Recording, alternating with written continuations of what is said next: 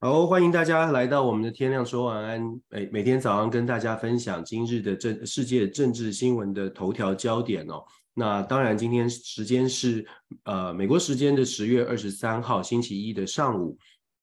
那也是呃台湾时间星十月十二二十三号星期天呃星期一的晚上时间哦。来看看呃在西方媒体还有这个世界，大家关心什么样的话题？我们从一样的从华邮开始来谈起哦。华邮的今天的几个世界新闻的头条呢，毫无疑问的，呃，继续锁定以色列以色列跟加萨之间的这个冲突，跟哈萨呃哈马斯之间的冲突哦。那华邮的报道当中就有讲到了以色列加强了突袭，以色列军队突袭加萨加萨。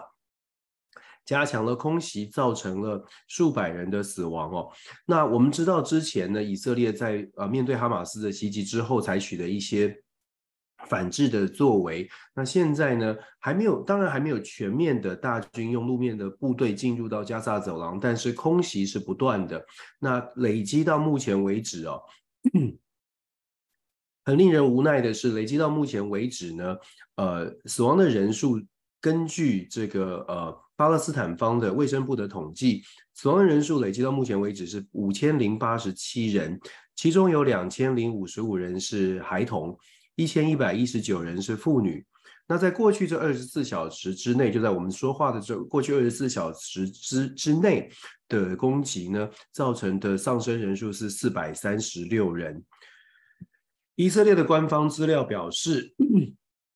以色列目前打算的策略呢，是要继续的来进行这样的一个攻击哦，希望目标是非常清楚的，要完全的消灭哈马斯。以色列的国防部呢是强调。这个战争也许在不会这么快的结束，未来的一到三个月之内呢，目标是能够在一到三个月之内结束，有一个完整的这个呃达成目标。什么是目标呢？目标就是要完全的消灭哈马斯，也就是在加萨走廊内部哦，除了巴勒斯坦之外的所有的哈马斯的恐怖组织或者是激进派都要被消灭，这是以色列的这个说法哦。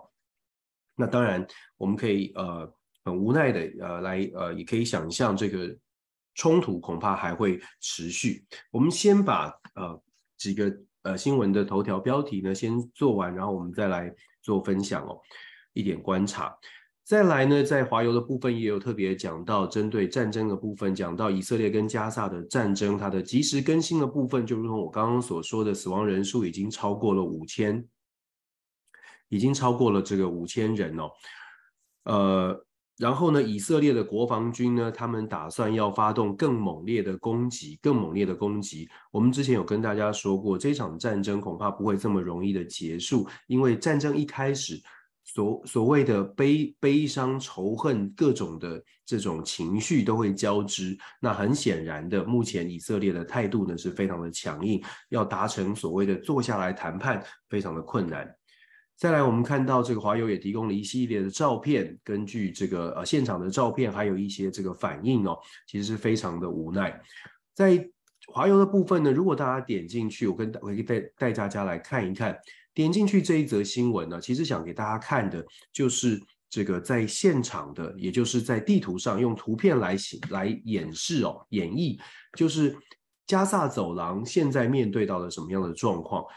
大家可能不太了解加沙走廊的大小，加沙走廊的大小大概是一点三个台台北市，台北市的土地面积大概是两百七十一、两百七十二平方公里，加萨走廊的土地面积是三百六十五平方公里左右。那台北市的人口比加萨要密密度呢是呃加萨走廊的密度的两倍，加萨走廊的人口数总共是两百多万，平均每一平方公里是五千到五千五五千五百万五千五百人左右。那目前为什么会造成这么大的伤亡？最主要的原因就是因为人口密度很高。然后在这个图当中呢，以色列的攻击主要是针对加萨北部，因为被认定加萨北部是呃。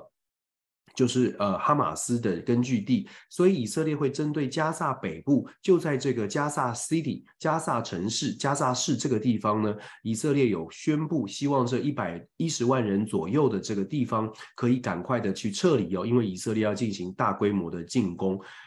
讲是这样说，但是要撤离谈何容易哦。当然，当然也已经很多人往南方撤了，撤了。但是现在这个攻势呢，非常对加萨走廊北部的这个加萨市攻势很猛烈。所以目前看到在图上面，我们已经看到了，包括空袭还有地面的部队。以色列的地面国防军的地面部队呢，现在也开始进入到了加萨北边，从加萨加萨走廊的这个边跟以色列的交界的地方呢，逐步的。呃，有小规模的军队进进入哦，还没有全面的进军进入到所谓的城市，但是小规模的以色列的步呃步兵啊跟坦克已经从边境这边接接壤的地方进入到加萨走廊，那当然也开始有更多的伤亡出现。那为什么要给大家看这个图呢？就是基本上给大家看一个这个大概，而且这种人口的稠密的程度哦，呃，我们可以看到从卫星这种地图可以看得到人口的稠密程度。在北部跟南部人口比较密集一些，中间是比较少的。这个图让大家看到的是我们说人口稠密程度。然后我刚刚特别提到，这个距离加萨走廊的位这个大小呢，是台北市的一点三倍。可是台北市的人口密度远比加萨走廊来得高，是加萨走廊人口密度的两倍甚至更多。所以可以想象的是，如果把台北市的地图放在这里呢，我们会看到密密麻麻台北市的人口的密度会是基本上都是深色的。其实很多媒体已经做了比较，我们实在是呃不愿意去去多说太多这种战争的残酷，但是我们只是用这种地地图的数据、地图的资讯让大家知道，当战争发生的时候，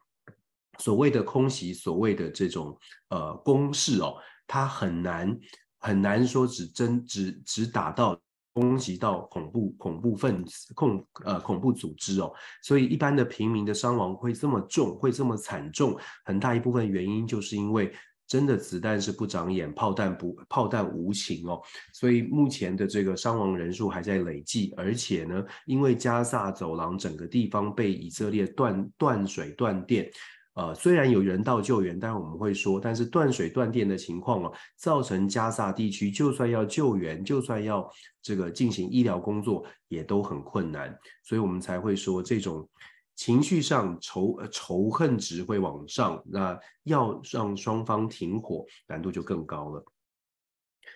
在呃华邮呢有特别报道了，有一个今天有一个这个呃独家报道。独家报道什么呢？独家报道，他是说跟中央情报局、跟美国的 CIA 这个呃关系密切的乌克兰的间谍组织、间谍的单位哦。跟这个俄罗对俄罗斯发动了影子战争，他这个报道非常的详细，而且非常的长哦。这个报道里面主主要讲的就是说，美国的 CIA 啊、呃，长期跟乌克兰有一些连结，尤其是情报部门，甚至是扶植乌克兰的情报部门做哪些事情呢？除了情搜之外，其实还包括了可能的暗杀的一些规划。所以在这个报道当中讲的非常的清楚，美国跟乌克兰，或者是美国如何的帮助乌克兰。这里呢，我们就必须要说，西方媒体揭露这样的一个这个 CIA 跟乌克兰之间的关系，情报单位的关系哦。那当然，呃，从不同的角度看法就不同。你如果站在西方的角度，你可能就会觉得说，哦，这是在帮助乌克兰。但是如果你站在非西方、非完全就亲近西方的角度，亲美的，如果你不是站在亲美的角度，这么说吧，如果你不是站在亲美的角度，你就会觉得，哦，所以美国在后面有做。包括了这个帮助这些国家，帮助乌克兰做暗杀的这个计划哦，这个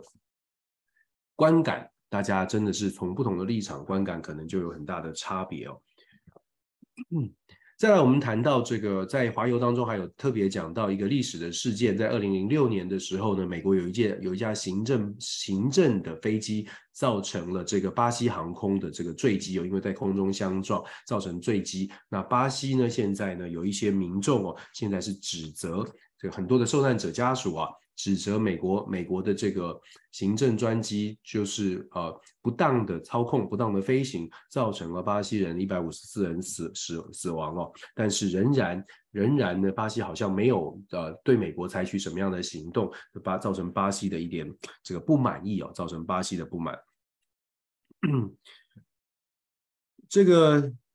有趣的一个消息呢，是华邮报道了一个消息，他说了有一家这个巴黎的这个跑步的卖跑鞋的商店哦，他说如果说你们能够跑赢他们店里面雇佣的跑这个保全人员哦，那么他们就可以偷东西哦。但他们雇佣的跑这个这个保全呢，当然是这个呃行销的噱头了。他们雇佣了这个史上最快的短跑运动员之一哦，这个人叫做这个梅巴米凯尔。啧啧，就说如果你能跑过他，跑赢他的话，你就可以偷东西。当然，这是一个行销的噱头啊。但是啊，在加州啊，在加州就不用这么辛苦啊。我想看到这个新闻，就跟大家分享，在在这个法国，在法国巴黎有这种噱头，在加州的话，你不需要跑赢任何的店员，因为在加州你跑进去抢任何的东西，你不用跑，因为店员也不能追你。根据加州的法规哦，不用不能追你。所以我想看到这个新闻呢，很多的美国。美国的这个美国的朋友可能会觉得蛮有趣的，就是在法国巴黎还要跑跑那么辛苦，在加州呢直接走进去拿了就走就可以了，这个这个实在是这个差别蛮大的。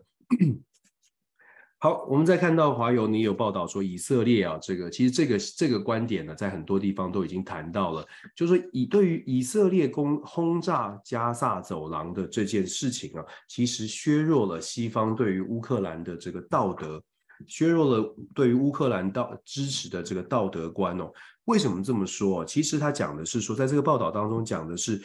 呃，西这个很多的国家呢，政治人物跟外交官都对于以色列这个得到美国的支持，甚至是得到美国开绿灯对加萨走廊进行进攻这件事情，产生了很多的疑问哦。因为当美国一直在强调说，我们不能够让乌克兰让俄罗斯继续轰炸乌克兰，可是却。呃，某种程度对于以色列的行为呢，不闻不问。那如果是这样的方式来面对这个两个类似的这种事件呢，那当然就会出现所谓的双标。约旦国王阿卜杜拉二世呢，就公开的谴责以色列，其实在犯下的是战争的罪行。那当然，我们知道之前在乌俄战争上面，西方国家是一起谴责这个呃俄罗斯犯下了战争罪。现在呢，在以巴以哈的冲突上面，看起来呢，发展中国家、全球南方或者是所谓沙乌地阿拉伯国家对于美国的态度呃立场出现了一些怀疑哦。这其实让报道当中有说有一个匿名。不愿意透露姓名的美国外交官呢、很担心，担心什么呢？担心他他认为说，美国在以哈之间之间做了一个非常明确的选择，造成美国未来要再让全球南方或者是发展中国家、站在美国这边，相信美国是站在一个高的道德标准上面来进行支持，就会很困难。拜登总统在上个星期四面对全美国民众发表了非常慷慨激昂的演说。这个演说当中啊，其实主轴还是定调，定调在什么呢？定调乌俄的战争或者是以哈的冲突，都是全球对于民主国家的威胁，所以还是把它定调成为这个呃反民主跟民主之间的对抗。可是这种论述啊，其实要非常的小心，应该是说。看起来没有得到太多人的认同哦，尤其是在以哈之间的冲突上，我想这个是要特别注意的。那华油当然后面下面我们还看到委内瑞拉，委内瑞拉呢，事实上，呃，最近也在进行准备进行明年的总统的大选哦，有一些候选人也浮出台面，后续我们可以来继续观察。这个周末委内瑞拉有总统的初选，然后在阿根廷有总统的这个第一轮的投票，待会我们会报道。纽约时报，纽约时报呢，一样的谈到了加萨的攻击哦。其实现在看到，打开国际媒体或者是世界的媒体，你应该都会看到很多这种不忍卒睹的画面，因为战争是非常的、非常的这个呃难令人难过的，而且非常的残酷哦。呃，坦白说，以色列跟哈马斯之间的这个实力差距有一段的差距，所以在加萨走廊的损失是非常的。非常的惨重，非常的惨重，所以我们也可以可以看到，我们也看到这个呃，在《纽约时报》的部分呢，有特别强调说，呃，美国美国基本上扮演的角色虽然是开了绿灯，但是美国想尽办法的想要以色列的内阁呢，可以延后所谓的地面的入侵哦。美国希望透过外交的手段来拉住，或者是甚至阻挡呃地面入侵，因为。如果采采取地面地面的攻击，伤伤亡会更惨重，只是能够 hold 得住吗？这是后续我们要来观察的。但毫无疑问的，以色列对于加萨的猛烈的轰攻轰呃这个空袭呢，还是持续在进行的。纽约时报同样的发出跟华邮类似的呼吁，呃，呼吁哦，基本上是相互呼应呼应的。纽约时报说，发展中国家认为西方在加萨跟乌克兰的行动当中啊，存在着双重标准。这一点呢，我们必须还是要一旦不断的去强调哦。西方的主流媒体都发出这样的声音，代表的是这个反反反感或者是反抗的声音，其实是非常非常的严重，非常的严重。乌俄战争，你可以看到全球的风向基本上是认为说被入侵的乌克兰是必须要去支持的。但是在这一场的以哈冲突当中呢，很显然的，很多人，包括在上个星期在 DC 也看到了，亲眼目睹了这个在在华府的示威的游行哦。呃，当然不是很大规模，但是确实是有很明显的有游行。游行什么呢？就是针针对巴勒斯坦人。呃，给予支持哦，在这一场冲突当中，巴勒斯坦人其实很多人是绝大多数的巴勒斯坦人跟哈马斯没有关系，在但是现在却面临了非常呃残酷的一个一个这样的一个攻击哦，所以呃纽纽约时报这则新闻呢，我们刚刚说了呼应，它反映的其实也是在西方国家当中不同的意见呢，这个意见是非常非常大的，这也是拜登政府很头痛的地方。然后纽约时报也。也呃做了专题的报道，强调的是，呃，kill and be killed，就是杀与被杀，讲的是什么呢？讲的是乌克兰的血腥战场方程式。其实这个新闻有点看这则报道呢，如果有朋友有机会看到的话，其实这个报道里面讲的、形容的这种描述，目前乌克兰跟俄罗斯之间在前线的僵局。很像什么？很像电影里面西线无战事所形容的这个场景，因为他强调的是，现在乌俄乌俄双方呢都已经陷入了一个一个一个冻结的状态，每天的推进呢就是零星的攻击，可能推进几十码，然后再后退几十码，就几往前几几十公尺，再后退几公尺，就是双方就这样拉锯。但是呢，天天都是在这样的零星冲突当中，对方死几个人，我这边死几个人。无辜的生命，应该不能说无辜的生命，又或者是说年轻的啊，甚至可能不是年轻的，就双方军队、双方战士的生命，就在这样的一个呃来来回回的零星冲突当中流失。我们如果看过《西线无战事》，大家可以去思考，这些战战争最前线的将士们，他们到底在打的是什么战争？我们当然知道大的架构是乌俄战争，可是。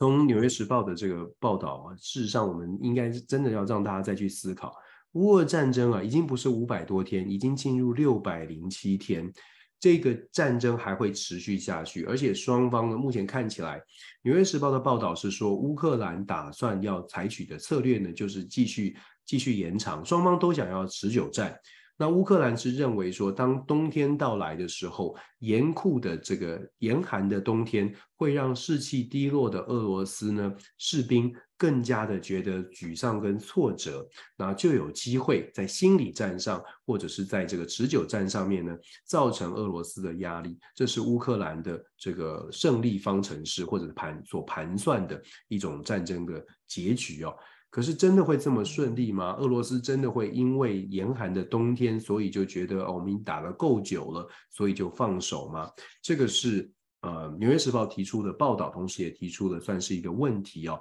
让大家共同去思考这场乌俄战争究竟要如何来收尾。我们说了，战争开始容易，收尾很难。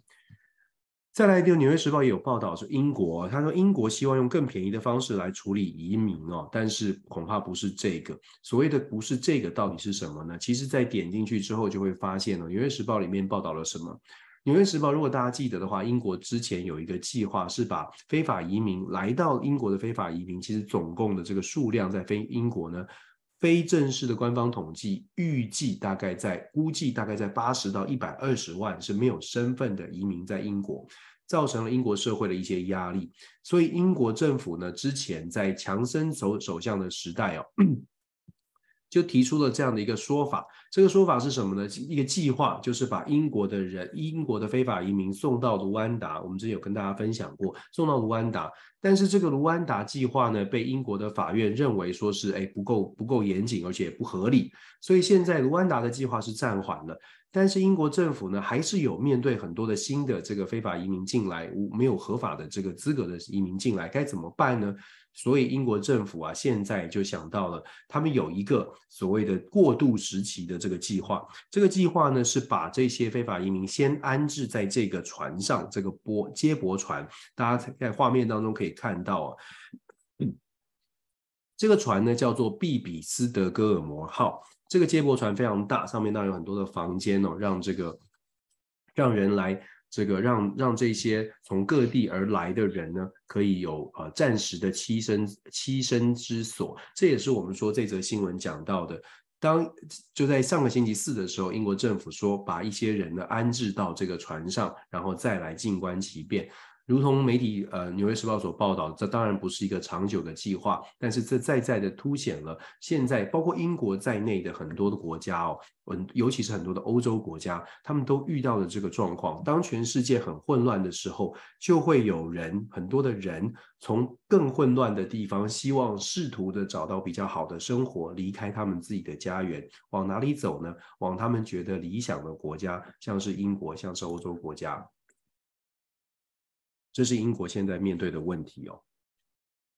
当然，这也反映出现在全球的局势有多么的混乱，有多么的混乱。在《纽约时报》也有报道，这个阿根廷的这个选举哦，阿根廷的选举，呃，第一轮的投票呢，在礼拜天进行了。现在执政党的这个经济财经部长啊，马萨，他是顺利的拿下了第一高票，当然有点跌破眼镜，因为大家会觉得说极右派的这个米勒呢，这个呃得到很多人民的支持，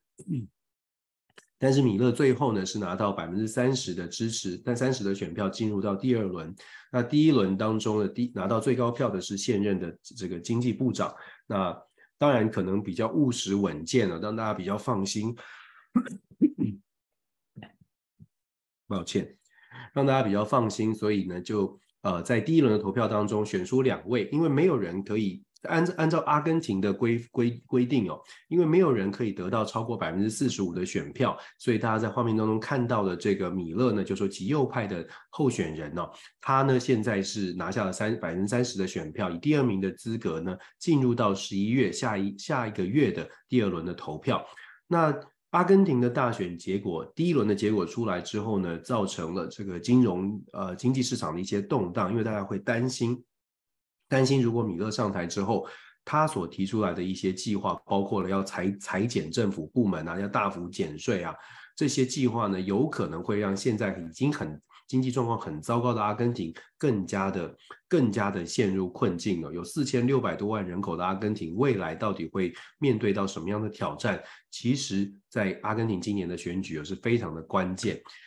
不是说选这个执政党就会成功，也不是说选这个米勒就有机会完全的釜底抽薪的做出重大的改革，而是这个国家本身面临的在经济体制上就已经面临了很大的挑战。恐怕呢，这个南美的阿根廷啊。短期之内，就算新总统上任，恐怕也要再撑一段时间哦，才有办法看到这个呃，在国际局势都稳定下来之后，才有办法有一个新的局面出现。这是在《纽约时报》我们看到的一些消息，当然也有报道我们刚刚说到的呃，这个委内瑞拉这个第一轮的初选。但二零二四年的纽委内瑞拉的选举呢，也蛮重要，我们可以来看一看，到时候来观察。再来，我们看一下《华尔街日报》。《华尔街日报》同样的讲讲到这个乌尔这个以哈的冲突，在他的世界新闻头条当中呢，他说巴勒斯坦人呢、有一些人呢拒绝拒绝离开，拒绝逃离以色列轰炸的加萨走廊。呃，文章当中介绍的报道到了这个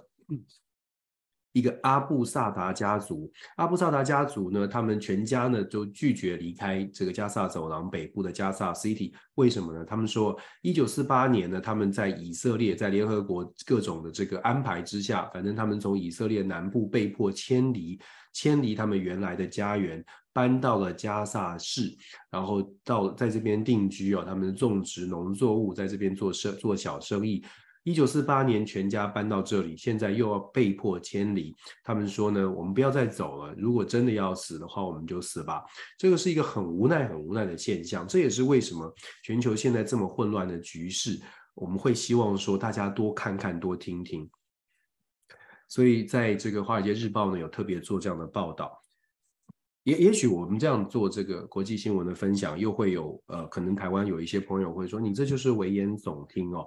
呃，我其实不太，我我我我，我们尽可能的告诉大家，就是直接从媒体上面来做来做分享，就是希望大家能够理解，不是说我们好像把战争讲得很残酷，而是战争本身就很残酷。那战争很残酷，这个世界在混乱，我们如何来看待这些事情？要把它看成这是一个很遥远国度，不关我们的事，还是理解？在全球化的时代，牵一发动全身。在中东地区，在乌俄战争发生发生的同时，很多的国际局势跟国际的权力都在进行变化，风向也在转变。这个风会吹到亚洲，这个风是会对我们有影响的。如果在台湾呢，都还是只是看着我们身边的呃谁的车子。呃，撞撞了撞了车了，哪一个摩托车被开门的这个这个呃汽车打倒了？我真的是觉得很无奈。那么插话讲一下哦，这个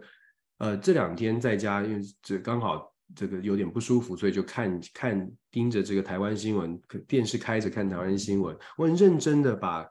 呃几家电视新闻台的媒体的这个新闻哦，整节的新闻好好把它看完。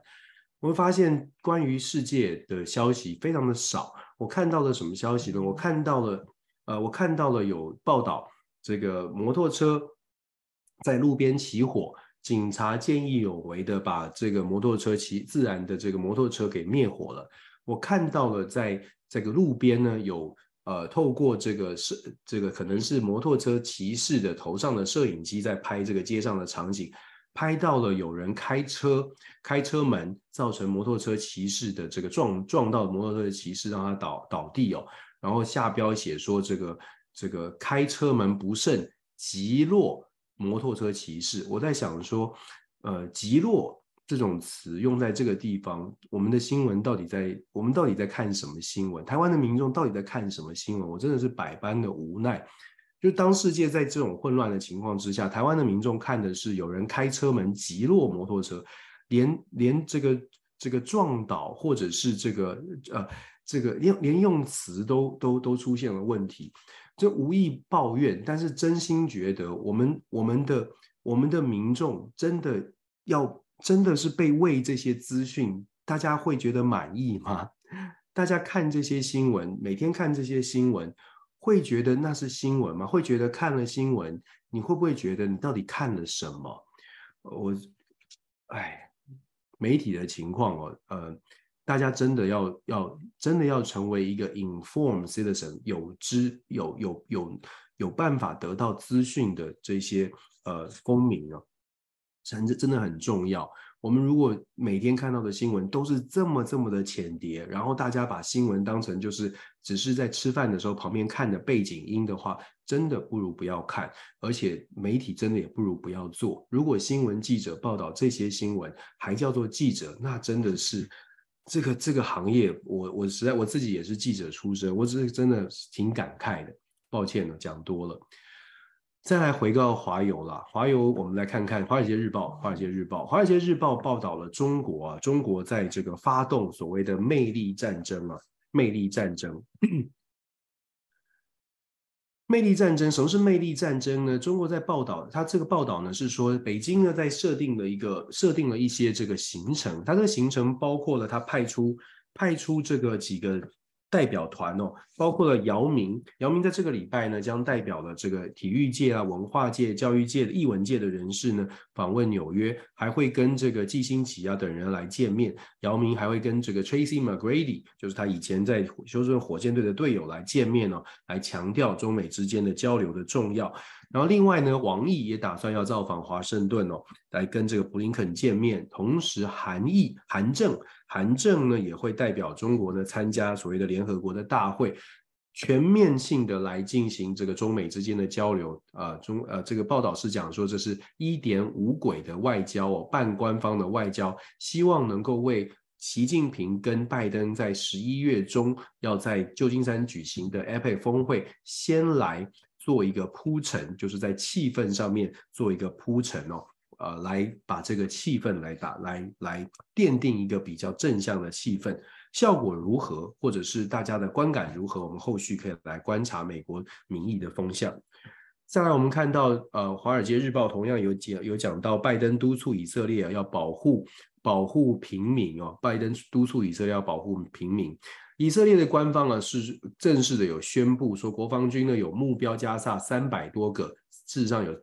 他公告是三百二十个目标啊目标区哦要进行轰炸跟进行打击。那拜登总统呢是说一定要想办法保护平民，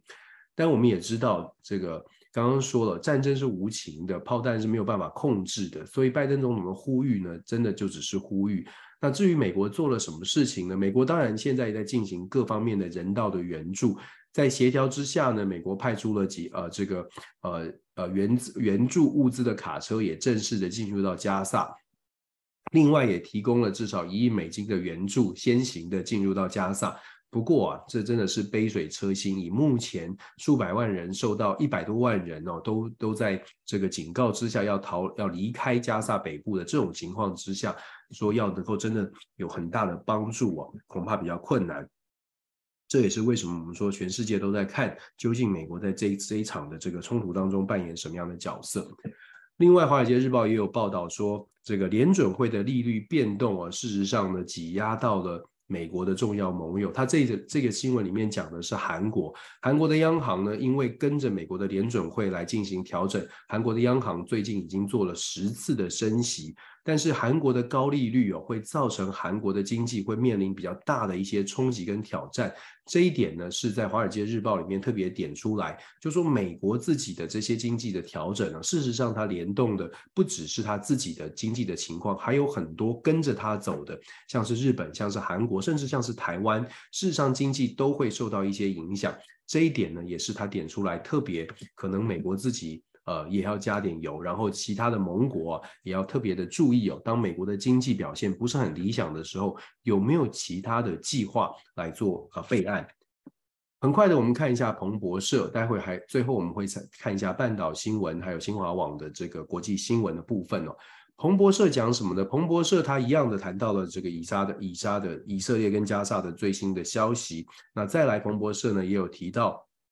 阿根廷的这个选举，选举之后呢，公债是暴跌，然后股市也在下跌。我们刚刚提到了，因为对于这个比较极右翼的米勒，可能未来还是可能会成为阿阿根廷的总统呢，有很多的这个担忧，所以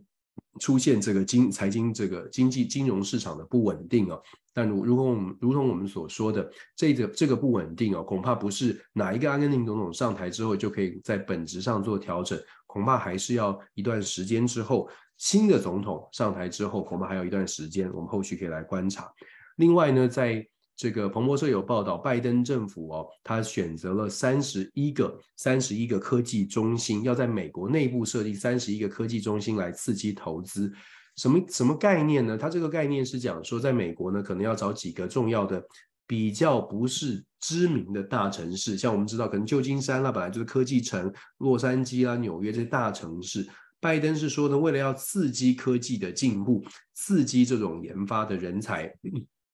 的培养，所以要在美国设立三十一个科技据点。这个呢，当然见仁见智哦。有些人认为这是个好的好的主意，因为这样子可以刺激很多的中型的城市可以发展，而且人才可以聚集。那当然资金有可能会汇聚在这边哦。那当然各国的对于国会议员来说呢，当然也很高兴。如果是呃他的这个城设计的这个城设置的城市跟自己的选区比较接近。各个国会议员都会积极的去争取哦，把这个呃科技产业啊，把各种的产业拉到自己的选区附近，加惠自己的选民。所以这个概念呢，基本上在国会是会获得支持的。但是在实际的实行上啊，我们必须要说，在执行上呢。未来还有一些挑战要克服，譬如说，美国的所谓的高科技的人才，究竟是不是会因此就移到三十一个中小型的这种这种城市哦？因为我们说这种高科技产业都是聚落，其实聚集的蛮蛮蛮多的。当然有一个可能，因为是现在都是 work from home，就是在家工作，所以也许这个概念会有一个。会帮助这个概念有个新的转折，愿意大家移居到比较不是这么大的城市，可能生活费也比较低一些。但是有没有这么多的人才也是一个问题。我们就讲说技术劳工或者是高高高技术的这种职呃这个呃人力啊，在美国够有没有有是不是不这么多呢？那技术劳工如果是要建厂的话，比如说在台积电遇到在亚利桑那州遇到的困境就是。高技术的劳工可能可能不是这么多，所以呃，如果是在亚利桑那的台积电建厂遇到的这个状况，加设三十一个小型的、中小型的这种城市，是不是就有办法呃，真的像理想当中的，哎，把大家的技术都提升，把所有美国的技术都提升，这个是后续可能要面对的挑战了。再来，在彭博社也有报道说这个。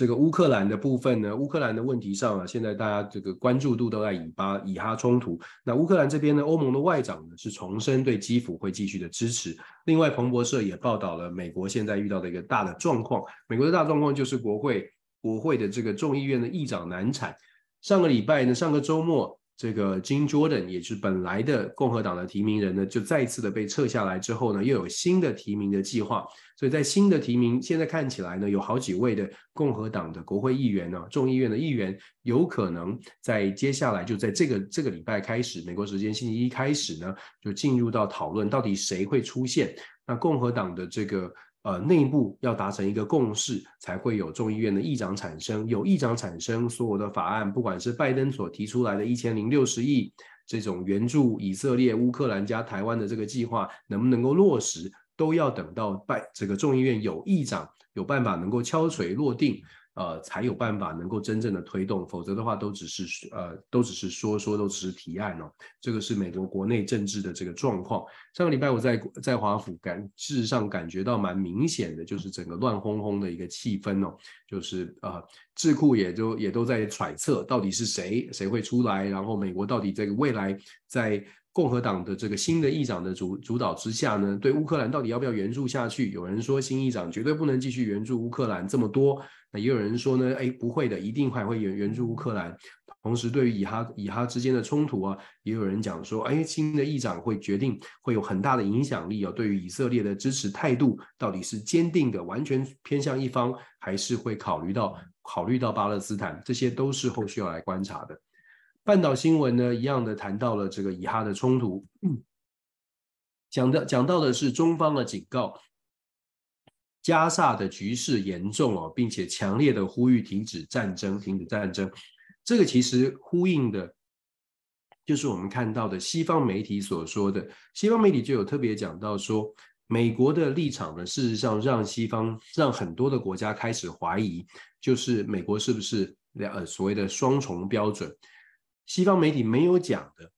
没有点出来的，其实是呃。在这一场，在现在的这个美国选边站之后呢，它不只是会让美国的道德的这个呃道德的标准呢被人家质疑，同时也有可能让俄国跟中俄罗斯跟中国这个北京的这个论述呢会得到更多的支持。就西方媒体没有特别去点说，哎，中国也许在这段时间会得到发展中国家的认同。那我们看到半岛新闻就报道的就非常的清楚哦。他强调的是，中国在不断的在呼吁要停止战争。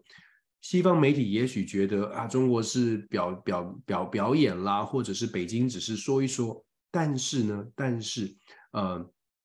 如果我们不去，我们不去从所谓的发展中国家，我们说非洲啊、第三世界国家的角度来看这个局，你就会觉得好像西方说的好像有点道理。可是如果你从另外一个角度来看哦，就是对于美国长期以来说了很多，做的很少，这个对于美国的信任程度其实并不是这么的高。在台湾也许觉得啊，美国很值得信赖，但是有很多的国家，在这个世界上有很多的国家。并没有像我们在台湾接受到的讯息这么这么样的这个相信西方国家，或者是相信美国一定可以做到什么事情。在这种情况之下呢，像半岛新闻，像其他的这个呃俄罗斯卫星通讯社，或者甚至是欧洲的媒体，我们多去看，你就会发现很多的国家呢，对于未来的局势进入到多极体系之后，会越来越明显的是不会完全的站在美国的观点来看事情。这也是我们我们一直要强调。世界不是只有一个美国观点，西方的媒体就算对，当然他们是美国的媒体哦，所以我们刚刚讲了华邮也好，纽约时报也好，对于美国提出怀疑美国是不是现在双重标准会会被批判，但是他们不，他们还是有一定的程度，就是避免去提到那被美国被批判之后谁的声量会上涨哦，那他们避免提到，因为是来自西方的媒体，那我们自己可以去去思考的是。当多级体系出现的时候，一方的声势或者一方的论述不被相信的时候，其实他们展展现出来的就是另外一方的想法呢，有可能是被接受，有可能是被啊、被被欢迎的。这也是我们问为什么我们要多看多听哦。半岛新闻呢，他这边就特别讲说，中方警告加沙的局势哦，那这个警告。在看在很多的发展中国家，可能就会觉得很认同哦。至少我们刚刚讲了，约旦国王阿卜杜拉二世都已经说了，这就是一个战争罪。那基本上呢，你可以想象他会比较认同中呃目前北京的这个论述，甚至是俄罗斯的论论述。然后我们看到半岛新闻有讲到俄罗斯对乌克兰战争进入第六百零七天的一些一些概述，基本上就是讲说现在的战争是僵局。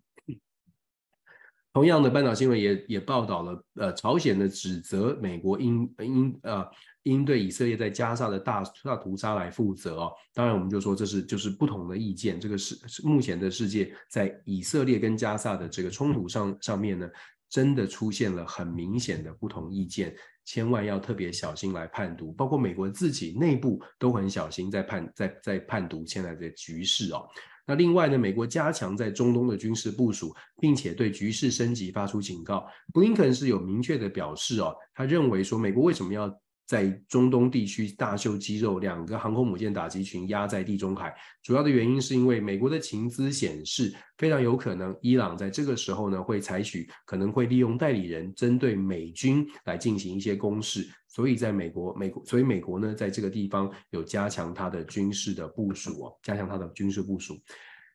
现在这个局势其实是真的是挺紧张的。那呃，各方的情资、各方的讯息也很混乱。上个礼拜的所谓的轰炸医院的事件，到目前为止基本上是没有一个定案哦，双方各自都有自己的说法，那就完全是啊各说各话。那不论如何。这种心态上面的、心理上面的互相的不满呢，已经定、已经、已经呃，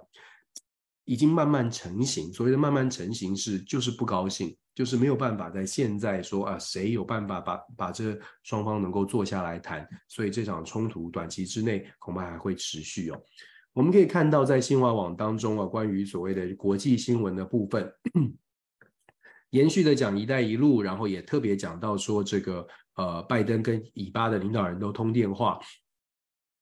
然后呢，这个也有讲到这个王毅跟布林肯通电话这些消息哦。事实上，我们一直在强调，我们都一直跟大家说，西方媒体的报道呢，我们看看看完之后呢，还是要多多的来做做一个参照跟对比哦，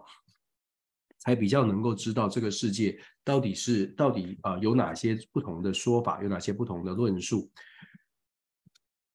现在的国际的局势，乌俄战争持续，以撒以哈的冲突，呃，现在非常的激烈。那在台湾的部分呢，那当然我们看到的状况是有台湾的大选。我知道大部分的人呢，关注的都是台湾的大选，什么合不合啦，对不对啦，冲不冲，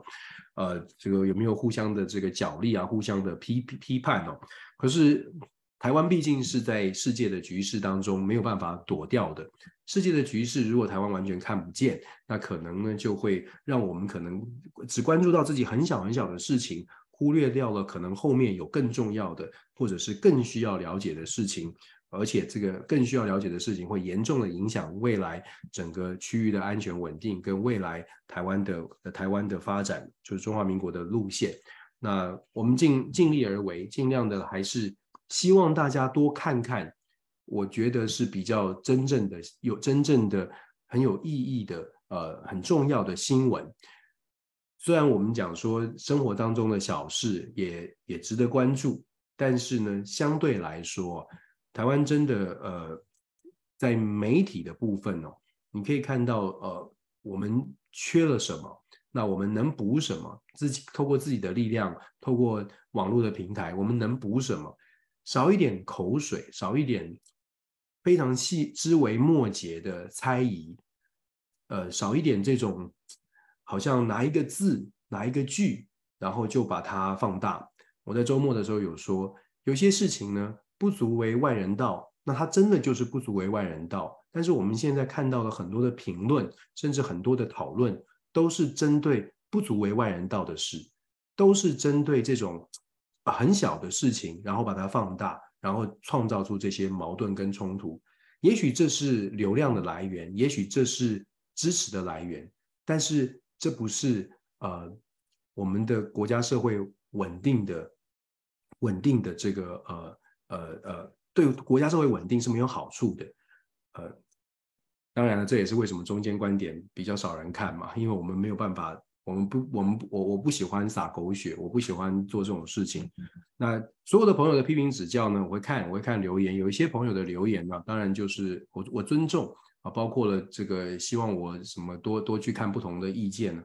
我我可以跟大家很快的说，呃，我自己在从事教职、从事学学者工作之前呢，大家很多人知道我是记者出身。当我在做记者的时候，当我当我在做政治线记者的时候，我跑的是民进党线。所以，民进党的很多的政治人物，我并不是没有交集，也不是没有认识。所以有些朋友说啊，你只看到你只看到一边的声音，其实不是，是因为我对我我真的也很呃认识了很多的民进党的朋友，所以我并没有所谓的啊都是仇没有仇人的概念。但是我说，从看国际研究国际政治、看世界政治之后。我觉得台湾的呃，在中华民国面对的问题，是真的是需要把层次哦，希望政治人物都把稍微眼界拉开一点点。个人的政治的立场，个人的政治的生涯当然很重要，可是也拜托拜托以苍生为念。如果不是这个世界这么混乱的话，其实我们不用那么担心。但是现在世界这么混乱，我们希望的是所有的朋友啊，都能够多多的去想一下，我们到底面对到的什么事情。不要每天真的只是看这种口水仗，也不要每天觉得看看新闻看到路边有一个什么什么见义勇为的大叔，就觉得这是新闻了。哇，昨天还看到一个 新闻讲说，有人这个跌倒，好像好像手抖啊，还是好像有帕金森氏症，手呃跌倒在路边，然后警察护送他骑着脚踏车骑两公里回家这个故事。我不知道大家怎么感觉，我的感觉就是像这样的故事上全国的新闻，这个故事感觉起来应该是社区新闻，但是在在台湾就会是全国新闻，不知道怎么形容，觉得好像这个世界真的台湾是呃都不用看这个世界发生什么事，台湾就看我们在在在台湾就每天就是锁死在这样的这样的一个媒氛围里面。然后媒体报道这种新闻也比较安全，不会有争议啊，所以大家就继续这样做。有些时候啊，该说什么，该说的事情，该做的事，呃，真的要勇敢一点做，真的要勇敢一点做。我们不是带着仇恨来做，感慨比较多，可能吃了感冒药，头昏脑胀吧。总而言之，谢谢大家关注。天上说晚安，我们继续做。礼拜一到礼礼拜一跟礼拜三呢是呃固定会有天上说晚安，每天呃跟大家分享当天的国际新闻头条。非常希望大家持续的一起来学习，我们看看这个世界，想想我们未来的我们自己未来的生活。谢谢大家，谢谢大家支持，感谢大家加油，拜拜。